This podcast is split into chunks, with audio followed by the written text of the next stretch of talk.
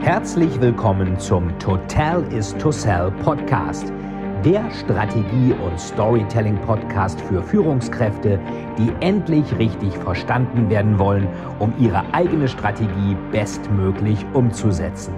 Hier dreht sich alles rund um Ihre eigene Story und Strategie für Ihr persönliches Happy End. Viel Spaß!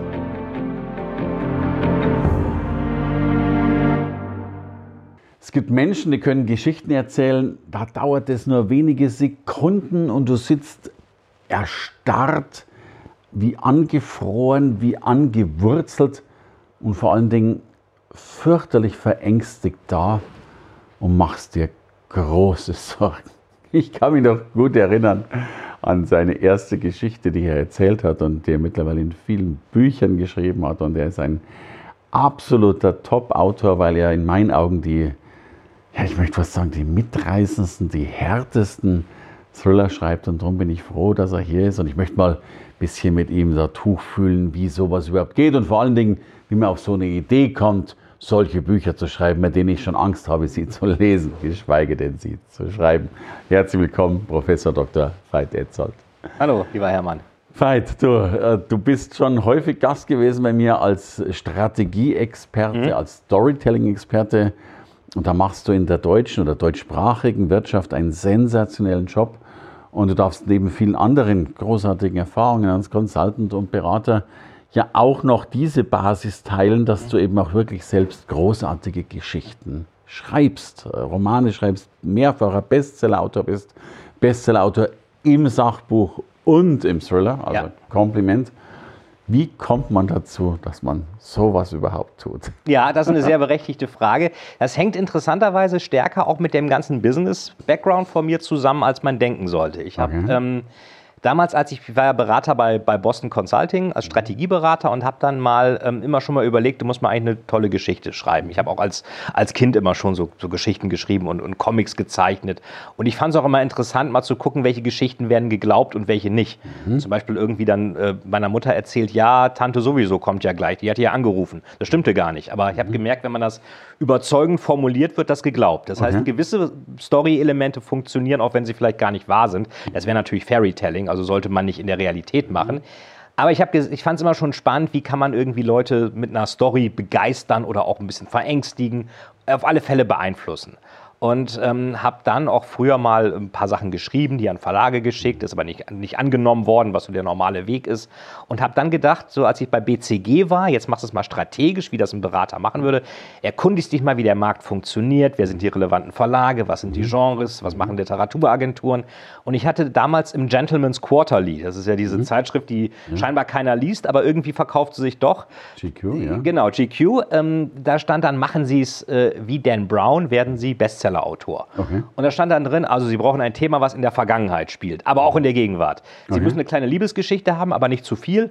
Sie mhm. müssen noch irgendwie so einen Ermittler haben. Sie mhm. müssen noch einen äh, Suchenden haben, der den Code auflösen muss. Mhm. Und da habe ich dann gedacht, okay, das machst du jetzt mal. Das war dann mein allererster Thriller, das große Tier hieß der. Mhm. Habe den also nach diesen Kategorien geschrieben und dann auch interessanterweise erstmal eine Literaturagentur gefunden und die hat das dann bei meinem allerersten Verlag Kiepenheuer und Witsch in Köln dann auch wow. platziert. Auch sogar mit Vorstoß, also noch nicht so hoch wie heutzutage, aber erstes Buch überhaupt als No-Name mit Vorschuss, das fand ich jetzt gar nicht so schlecht. Das, das war, ja, ja, das, war, das war eine sehr erfreuliche Sache. Also, aber eben auch wirklich planmäßig rangegangen, geguckt, was ist das Genre, wie muss ich das machen, zu wem passt das mhm. und an wen muss ich es eigentlich als erstes geben. Mhm. Ähm, und da gibt es einfach diverse Best Practices, aber auch typische Fehler, die eigentlich jeder ähm, beginnende Autor machen kann.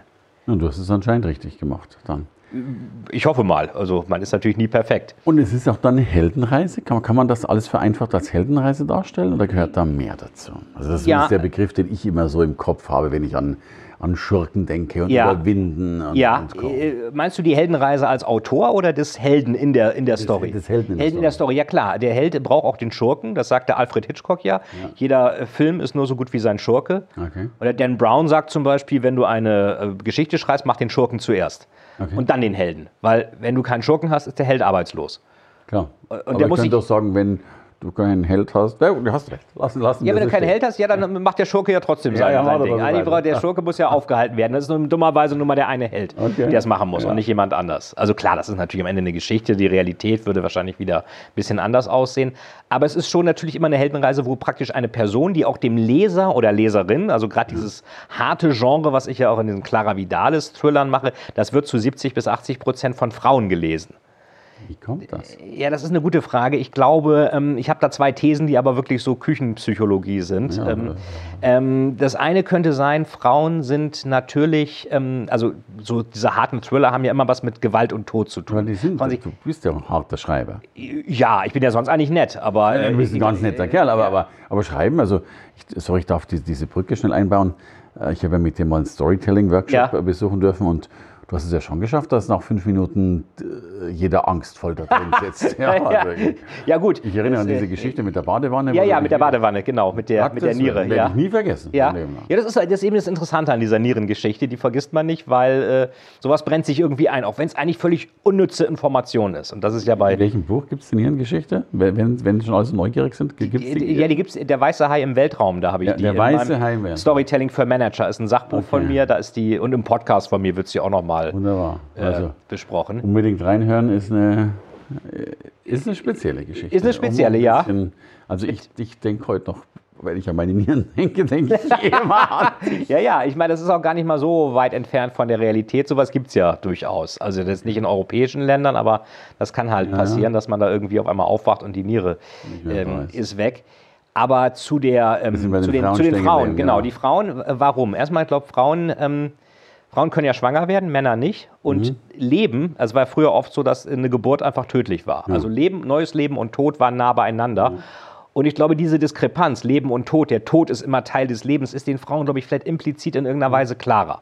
Es könnte sein, dass sie deswegen das Ganze auch faszinierend finden, ähm, ohne dass Frauen, ich meine, Frauen sind ja weniger gewalttätig als Männer, aber dass sie einfach diese, diese, darüber mehr erfahren wollen. Und die zweite Sache ist, ähm, man sieht ja oft Frauen im Umfeld, die irgendwie die irgendeinen Partner haben, wo man denkt, oh, was ist denn das für ein Idiot? Wie, warum haben sie denn gerade den genommen? Und dann kommt oft, ja, ich will mir den noch mal so ein bisschen zurechtbiegen. Die sehen mhm. das so ein bisschen als eine pädagogische Aufgabe, okay, ja. irgendeinen Partner, der nicht passt, irgendwie wieder auf Spur zu kriegen. Okay. Was meist nicht funktioniert, weil ab, ja, ja. ab 20 verändert sich keiner mehr groß. Also vielleicht Leute wie wir, die dann sagen, ich will mich jetzt verändern. aber, aber ja, auch nicht wahrscheinlich. Nee, ich glaube, ein paar Sachen bleiben einfach immer.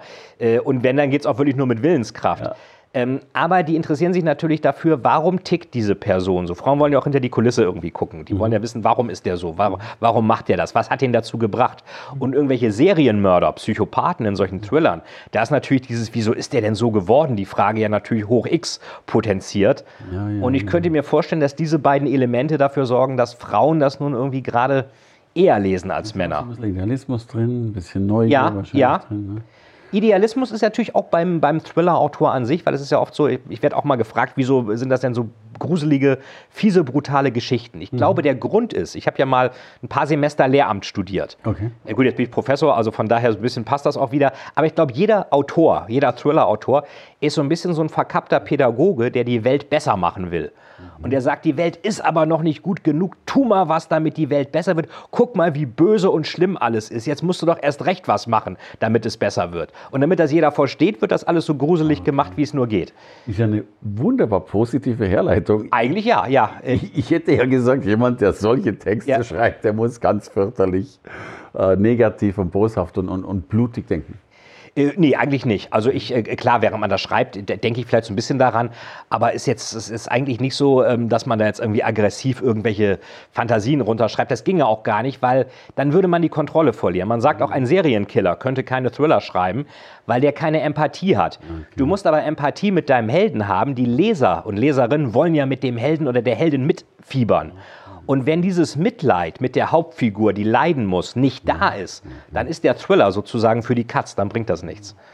Das sind aber schon eine ganze Menge Faktoren, die man dann dennoch, also ich hätte jetzt da zumindest nicht dran gedacht, dass ich die, diese Empathie dem Helden gegenüber auch noch brauche. Also ja. scheint ja doch mehr Faktoren drin zu geben, als die, die man so offensichtlich äh, ja, erkennen mag. Braucht man. Ich hatte mal eine äh, frühere Kollegin von mir, hatte auch ein Buch geschrieben mhm. mit einer Hauptdarstellerin, die auch irgendwie gejagt wird und dann irgendwie auch äh, in Morde verwickelt ist und dergleichen.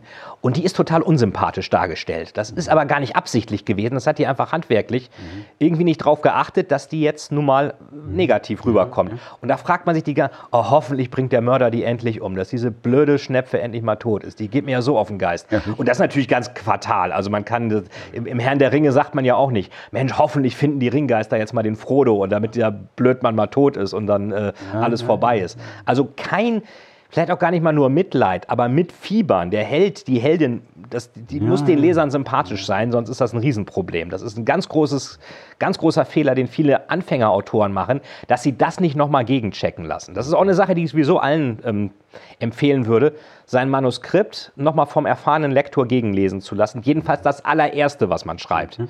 Ähm, also jetzt in der Belletristik, Sachbuch sicherlich auch, aber Belletristik ganz besonders, weil die Verlage mittlerweile derart ungeduldig sind, wenn denen das nicht sofort zusagt, was sie kriegen. Dann kommt es irgendwie in den Wäschekorb und weg oder Altpapier oder wird zurückgeschickt, wenn überhaupt. Ja. Und äh, ein externer Lektor, ich meine, der macht das natürlich nicht kostenlos, aber es ist jetzt auch nicht so, dass das jetzt äh, McKinsey-Honorare sind, die da fällig werden.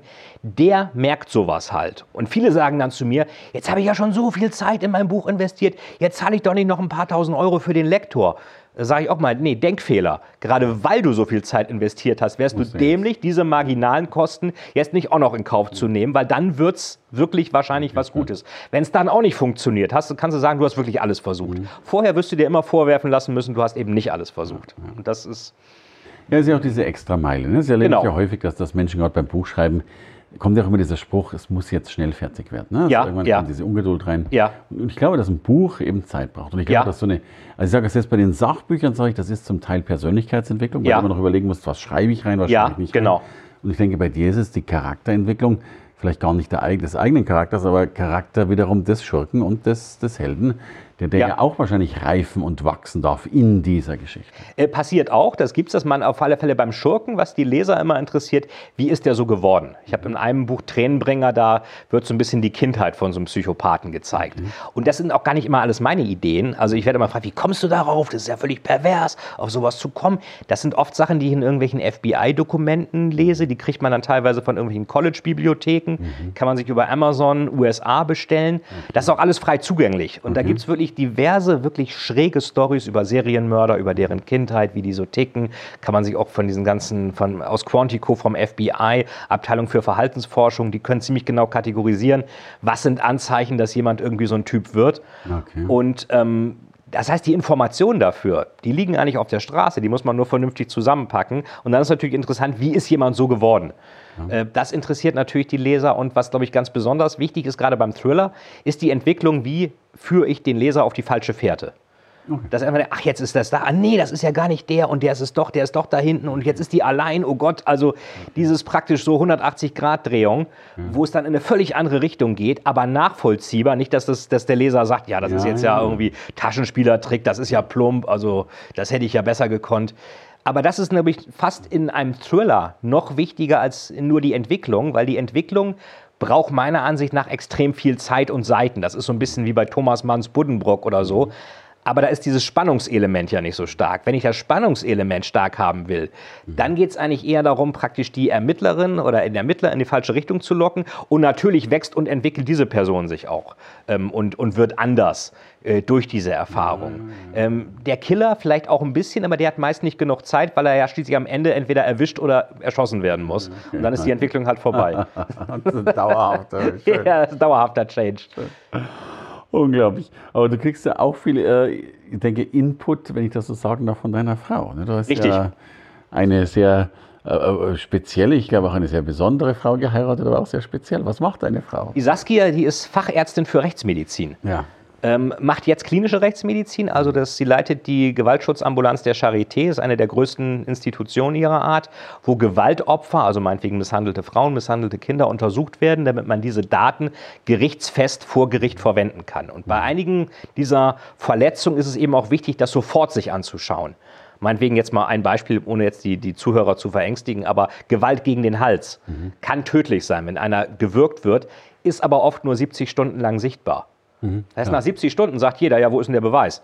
Und das okay. muss eben genau kurz danach muss das dokumentiert werden, dass man das als gerichtsfeste Daten mhm. vorweisen kann.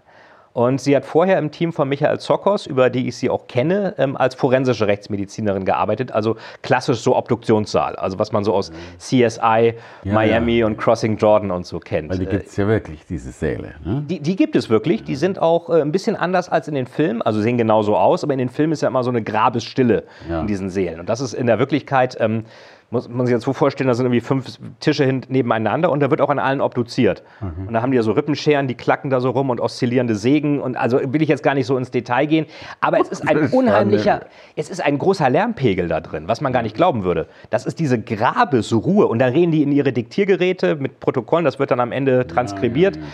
Es ist ein Lärm wie in einer Kfz-Werkstatt eher. Okay. Also und das hat mich als allererstes total gewundert, weil ich kannte das aus den Filmen, da ist irgendwie ein Tisch, in der Mitte, alles ist so dunkel und da liegt dann die Leiche, dann kommt der Detektiv, redet mit dem ja, Coroner, mit, mit, dem Forensiker. Hand so ungefähr, ja. Genau, und haut wieder ab. Und dann kommt er nach drei Tagen wieder, liegt die Leiche da immer noch. Mhm. Und das ist auch, in Wirklichkeit geht das viel schneller. Ähm, es ist auch grelles Licht, weil man muss ja was sehen, es ist ja, wie im OP. Ja. Und es ist laut, äh, wegen der ganzen, äh, ja, dem Rumgesäge und, und, äh, und allem.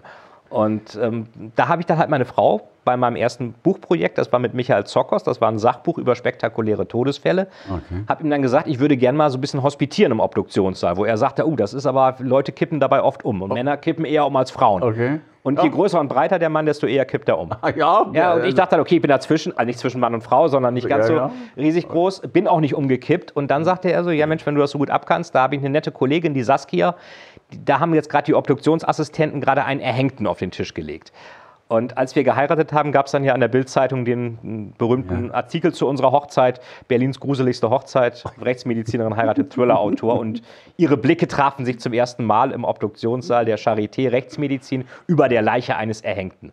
Herrlich. Und was total nach Bild Fairytelling klingt, das ist sogar wahr. Ja, Genauso haben wir uns getroffen. Also der ganze Artikel ist hundertprozentig wahr, auch wenn er klingt wie, mein Gott, wer hat sich das denn ausgedacht? Also ich, ich meine das respektvoll. Ich würde ja gar nicht sagen, es war die gruseligste Hochzeit, es war das gruseligste Paar, wenn ich mir das so vorstellen ja. darf. Das ist ja unfassbar. Aber, aber nur auf dem Foto. Das nein. war natürlich inszeniert. Nein, nein, die Hochzeit war in weiß und richtig schön und äh, wir haben dann äh, standesamtlich in Bremen und kirchlich in Hamburg äh, im Atlantik dann auch geheiratet. Also Saskia immer von geträumt, so das weiße Schloss an der Alster. Da war die Farbe Schwarz gar nicht so präsent. Das war natürlich äh, in der Bildzeitung im Medizinhistorischen Museum der Charité. Da standen wir so vor solchen Skeletten und dergleichen. Also alles auch ein bisschen inszeniert. Also der Text äh, war richtig, die Fotos waren inszeniert, sagen wir mal so. Aber ja, der Text, also, wo man es glauben sollte, ähm, das stimmte. Du bist auch ein Meister der Inszenierung, was ja auch da, dazu gehört, vollkommen. Und, dennoch äh, faszinierend, äh, sich diesem Thema so zu öffnen. Sei es jetzt du als, Autor, ich wäre umgefallen, das, davon bin ich überzeugt. Und natürlich auch deine Frau, die, ich, ich stelle mir diese Arbeit schon dramatisch vor. Es ist, es ist sicherlich was, äh, was Spezifisches was man auch abkönnen muss. Also ähm, natürlich gibt es auch manchmal Sachen, da ist dann auch Gesprächsbedarf. Nur wer jetzt nach solchen Sachen immer zum Psychologen müsste, wäre für den Job auch nicht geeignet. Ja, klar. Also wie ein Chirurg, der kein Blut sehen dann kann. Dann würde ich auch jeden Abend beim Psychologen sehen. richtig, ganz genau. Aber es ist natürlich auch unheimlich spannend, weil man einfach wirklich sieht, was in der Gesellschaft passiert. Und es sind einfach Themen, die, die wirklich, wenn, ich, wenn wir auf Partys sind und ich sage, ich bin Thriller-Autor zum Beispiel oder auch meinetwegen Storytelling, aber Thriller-Autor oh ey, du schreibst Thriller, spannend, was macht deine Frau? Ja, sie ist Rechtsmedizinerin. Zack, sind sie alle bei ihr, da bin ja. ich unwichtig. Also das ist immer noch ein Thema, was nochmal ganz anders dann ich sieht. Ich mag euch beide. Du, noch ein kurzer Blick in die Zukunft. Was passiert noch alles bei dir? Gibt es ein neues Buch, eine neue ein, Idee? Es gibt einen neuen Clara Vidalis Band im mhm. Jahr, also im nächsten April. Mhm. Ähm, wird auch auf der Leipziger Buchmesse vorgestellt. Es wird wahrscheinlich auch noch eine Spieleserie dazu geben. Okay. Ähm, das ist also eher so eine Art Gesellschaftsspiel, wo dann ähm, gewisse Morde aufzuklären sind, mhm. auch von mir, einem Spielehersteller zusammen. Ist noch nicht hundertprozentig spruchreif und eventuell wird es dann auch eine Verfilmung geben der Clara Vidalis Serie. Das sind jetzt sieben Bände dann im nächsten April. Da kann man also schon einige Staffeln auch mitmachen, wenn alles gut geht. Klopfen wir mal auf Holz, dass es so Kompliment. kommt. Das nenne ich Karriere. Großartig. Danke fürs Dasein. Vielleicht sehen wir uns da wieder als äh, Filmemacher und Spielehersteller. Wir sind ja schon im Studio hier. Ja, genau. wunderbar. Danke. Danke sehr. Vielen, vielen Dank, dass Sie wieder bei dieser Folge mit dabei waren. Wenn Ihnen die Folge gefallen hat, würde es mich sehr freuen, wenn Sie mir eine Bewertung bei iTunes hinterlassen, damit ich sehen kann, ob Ihnen diese Folge geholfen hat und damit ich noch mehr Menschen bei ihrer Story unterstützen kann. Jetzt wünsche ich Ihnen noch einen erfolgreichen Tag und wir hören uns beim nächsten Mal. Ihr Veit Etzold.